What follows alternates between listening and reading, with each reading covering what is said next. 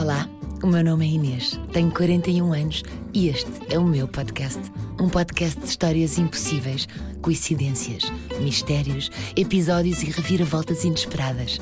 Este é um podcast com relatos que superam a imaginação. Bem-vindos ao Inacreditável. Já não é a primeira vez que atos de bondade se tornam um desafio. Assistimos em redes sociais e em vídeos que se tornam virais, percorrem o mundo e emocionam os mais sensíveis, mas quando nos acontece diretamente, tudo muda. Hoje temos três histórias e guardamos a melhor para o fim. Eu sou a Diana, tenho 31 anos e estou no podcast Inacreditável. A primeira história que contamos é um caso de altruísmo, mas quando o altruísmo parece quase uma piada. Vamos ouvir. E a história que tenho para vos contar hoje é de facto assim um bocadinho inacreditável, porque é daquelas coisas que achamos que. aqueles episódios que achamos que nunca, nunca vão acontecer connosco e depois às vezes acontecem. Então, hum, eu trabalho perto do Amoreiras e há uns meses, quando saí do trabalho, saí normalmente, fui para a paragem do autocarro, voltar para casa e por acaso reparei que. Que estavam os miúdos do Liceu Francês, que é ali ao lado, mas é uma coisa habitual porque eles costumam andar sempre por ali de skate. E estava uma grupeta ao pé da paragem, assumi que também estivessem à espera do autocarro e estavam nas brincadeiras deles, a ensinar lutas, uns andavam de skate e assim, estilo pré-adolescentes com 12, 13 anos. Um, nesse processo eu estava de fones, ouvi música, distraída no, no meu mundinho, mas reparei que entretanto um deles deixou cair uma nota de 5 euros estava um bocado de vento, então eu corri, apanhei a nota e devolvi. Voltei para o sítio onde estava, continuei com os meus fones nos ouvidos na minha vida tranquila. Eis senão, quando passaram uns minutos, uh, eles vêm ter comigo e eu fazem-me, dão-me assim um toque, porque eu estava completamente distraída a ouvir música, eu tirei os fones e eles dizem-me: Toma, toma os 5 euros porque eles são teus. Um, isto, era, isto foi um teste de bondade e, e tu passaste. E sabe, eu estava assim tão distraída que eu naquele momento eu nem percebi bem. Mas como, ele, como ele, um deles me estica a nota, eu agarrei, agradeci e disse oh, obrigada, mas fiquei tão sem perceber, que sem reação, que pronto, agarrei na nota e neste, neste processo também chega ao autocarro. E pronto, fui ali um bocadinho sentada no autocarro a pensar, ok, então isto é a minha recompensa por eu ter tido um ato de bondade, o que é que eu vou fazer com, com o dinheiro? Eu devia fazer alguma coisa de significativo. Saí do autocarro e fui jogar no Euro Milhões. Uh, não, não ganhei, mas pronto, fiquei com uma história gira para contar. Agora a segunda história. Olá, eu sou a Carolina, eu tenho 35 anos e estou no podcast Inacreditável. Aquilo que podia ser uma missão impossível tornou-se numa cena cinematográfica com um cenário nova-iorquino e uma estagiária em apuros. E venho contar a minha história, que foi um bocado de, um, de uma luz, de quando não se tem a certeza do que é que se está a fazer, mas tudo se alinha, uh, que os anjos da guarda estão lá para te ajudar. Uh, Mudei-me para Nova Iorque assim no, num momento de exaustão de estar em Londres e do tempo e de já não estar a identificar com essa cidade e decidi do nada com uma amiga minha tentar a sorte em Nova Iorque. Uh, fui para lá uma semana com, com a certeza que ia conseguir arranjar algum trabalho que me permitisse ficar mais tempo e fui bater à porta de uma agência com que eu já tinha trabalhado em Londres um, a pedir um trabalho e quando cheguei lá tive a sorte que estava uma ex-chefe, tinha-se mudado para Nova Iorque, reconheceu-me logo e contratou por isso típico como eu sou, que é tudo em energia, sem pensar e é ir à frente antes de recuar, comecei logo a, traba a trabalhar, estava logo a mil, numa cidade que não conhecia e comecei logo com as missões impossíveis. E tinha um, uma ação fotográfica com uma banda super conhecida e com, com também um fotógrafo super conhecido, eu tipo, nova, não é? É querer provar que, que eles têm que me empregar permanentemente e que não é só para estar lá para o estágio e wanting to overachieve. Carolina, no seu primeiro dia de estágio em Nova York, disse que sim, que ia arranjar um espelho para que a banda, os membros da banda, pudessem olhar uns para os outros enquanto eram fotografados. Coisa que estava a ser difícil até agora. E estavam muito irritados que o espelho que tinham lá não conseguiam ser todos enquanto estavam a ser fotografados. E claro, Iga Beaver disse: Eu vou buscar. Fui para, uh, para um sítio em downtown, cheguei lá, peguei o espelho maior que encontrava vim para a rua e só uma vez com o espelho na rua e com a ajuda dos senhores a tirar o espelho da loja, porque era uma coisa gigante, é que percebi que estava lixada porque não tinha forma de levar este espelho até ao, ao estúdio que estava a ser fotografado. Primeiro tentei enfiar num táxi, tipo, impossível. Pensei, ok, aqueles jipes táxis amarelos estão sempre a aparecer, parei um jeep táxi amarelo, tentámos enfiar o espelho, impossível. Última hipótese, pensei tipo, ah, vai ter que ser o, uma charan, que também, não é? Há táxi charãs.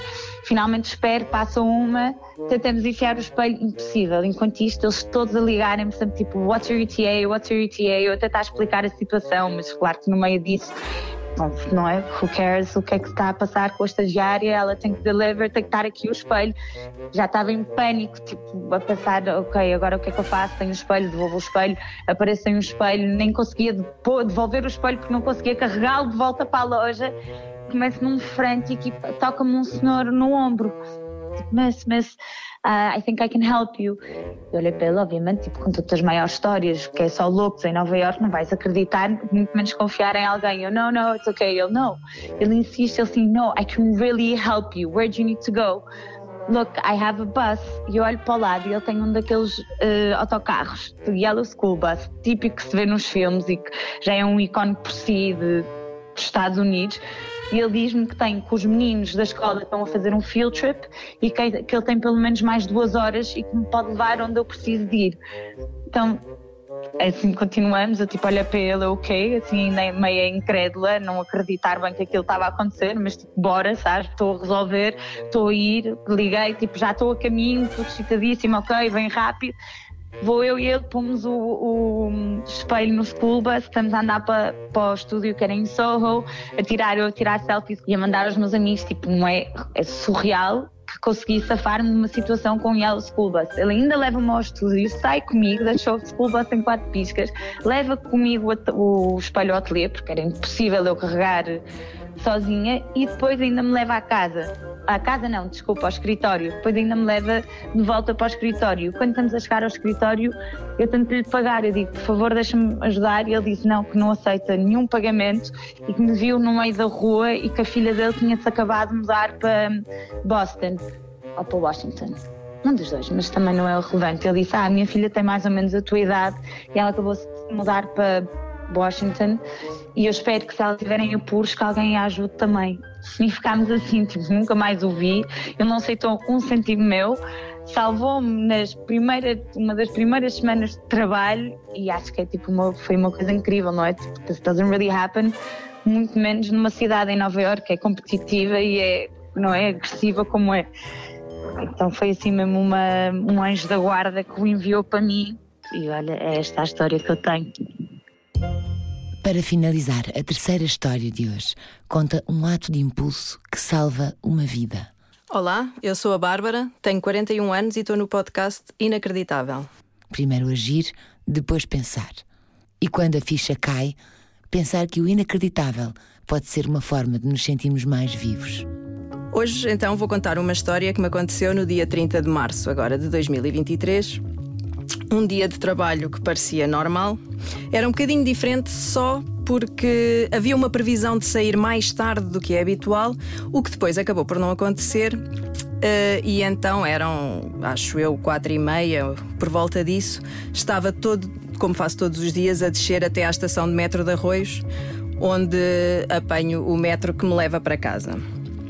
Ao descer a plataforma, uh, reparei em duas coisas. São duas coisas que me lembro de, de quando desci a plataforma. Uh, reparei que o metro faltava 3 minutos e 50, acho que é o que toda a gente repara, é quanto tempo é que eu vou demorar a sair daqui.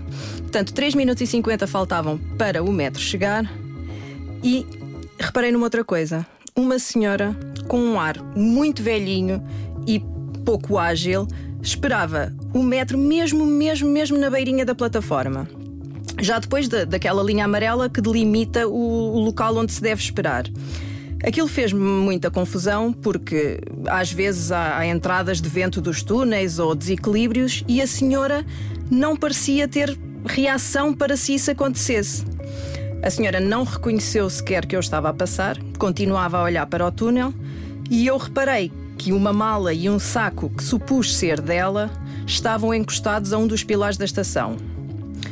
Não é totalmente incomum as pessoas com mais pressa estarem assim ativamente à espera do metro, como se, se olhassem fixamente para o túnel, o metro chegasse mais depressa.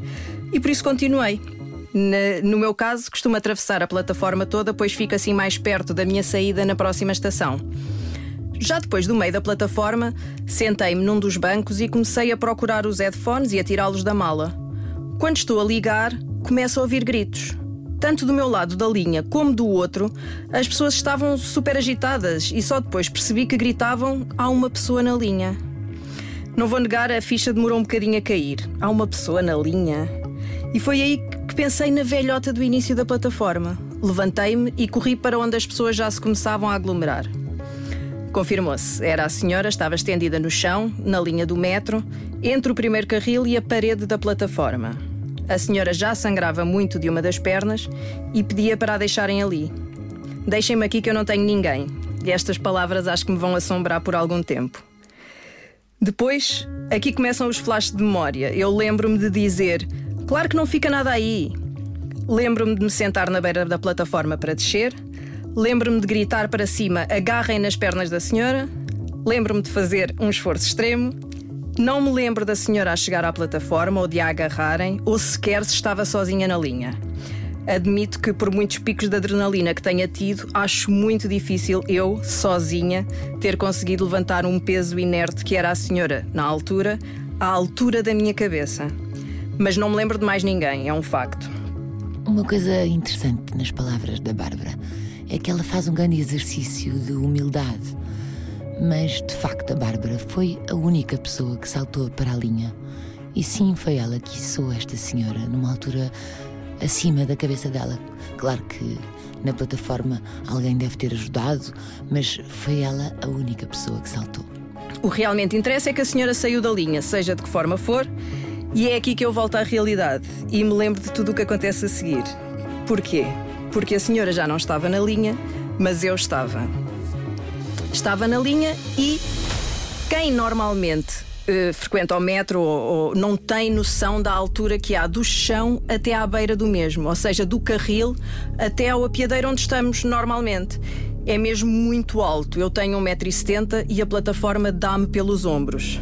Como se estivesse a sair de uma piscina, pus as palmas das mãos, toda confiante, na beira da plataforma e quando tento fazer força para me elevar, os meus braços não funcionam.